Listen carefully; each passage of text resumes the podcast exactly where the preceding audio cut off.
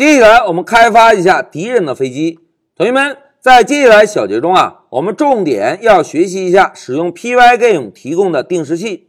哎，通过定时器，我们就能够做到每隔一段时间添加一架敌机，每隔一段时间添加一架敌机，这样呢就可以给英雄的飞机带来更多的麻烦了。哎，这个是我们接下来小节要学习的重点。同学们。在这一小节啊，我们还是先来运行一下老师的备课代码，共同观察一下敌人的飞机出现的规律。然后呢，老师再给大家介绍一下怎么样使用 Pygame 提供的定时器。来，让我们回到乌班图，同学们，老师啊，还是先运行一下备课1.0这个目录下的 PlanMan 这个 Python 文件。来，现在老师回车，哎，游戏启动了，大家观察一下。敌人的飞机是怎样出现的？哎，注意看，每隔一小段时间会出来一架敌人的飞机，每隔一小段时间会出来一架敌人的飞机，对吧？哎，同学们注意，敌人的飞机并不是一次性出现在屏幕顶部的，而是一架一架的飞出的，对吧？这个是敌人飞机出现的一个规律。同时，大家再观察一下，敌人飞机的水平位置是相同的吗？哎，并不相同，对吧？每架敌机出现的位置各不相同，而且呢，每架飞机飞行的速度一样吗？哎，也不一样。这个就是敌人的飞机飞行的轨迹。那现在老师啊，就停止一下游戏。来，同学们，我们再回一下笔记。通过刚刚的观察，我们发现了游戏启动之后，差不多每隔一秒会出来一架敌人的飞机，对吧？哎，同学们，老师要友情提示一下哦，因为敌人的飞机飞行速度各不相同，所以一秒这个数字我们很难准确的估算出来，对吧？但是呢，等我们后续编写完代码，大家对这个一秒的数字就会有一个非常好的体会了。哎，我们再看一下敌机还有哪些特点？大家看，每架敌机都是从屏幕上方向下飞行，对吧？沿着直线向下方飞行，并且呢，飞行的速度各不相同。哎，这个是我们刚刚观察到的一个结果，对吧？同时，大家注意到没有？敌人的飞机出现时，水平位置怎么样？哎，水平位置也不尽相同，对吧？每架飞机出现的位置各不相同。哎，在这里，老师再问大家一个问题，同学们，当敌人的飞机从屏幕下方飞出之后，还会再飞回到屏幕中吗？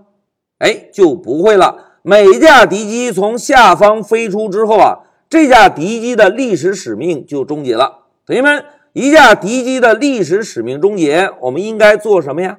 哎，非常好。当敌机的任务完成，我们就需要从内存中把敌机这个对象做一个销毁，及时把内存释放出来，对吧？这个就是我们刚刚观察到的敌机运行的规律。那接下来老师啊，就给大家介绍一下怎么样使用 Pygame 中的定时器。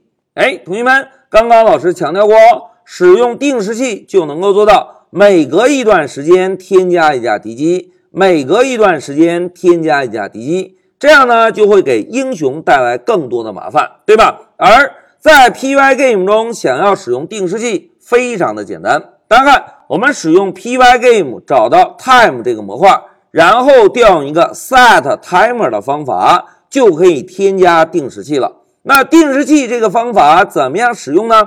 哎，同学们，我们看一下下面的语法。set timer 这个方法啊，接收两个参数。大家看，第一个参数是 event id。哎，同学们看，event 表示什么含义？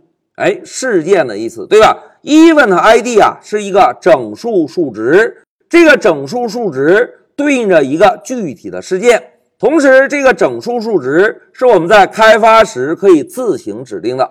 然后我们再看一下第二个参数，大家看第二个参数是一个毫秒数值。哎，所谓毫秒数值啊，就是指定一下事件触发的间隔时间，间隔时间以毫秒作为单位。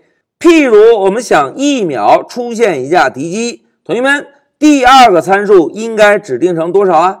哎，非常好。如果想一秒出现一架敌机，第二个参数就指定一千就可以，因为第二个参数是以毫秒作为单位的，对吧？哎，同学们，现在再让我们把注意力啊放在第一个参数，第一个参数是不是事件 ID，对吧？在 Pygame 中啊，专门针对用户事件提供了一个常量。大家看，user event 是不是表示用户事件，对吧？如果我们想要使用定时器来指定一个每隔一段时间执行的动作，我们呢就可以使用 user event 这个常量来定一个用户事件。当用户事件发生之后，同学们在 Pygame 中怎么样监听到事件啊？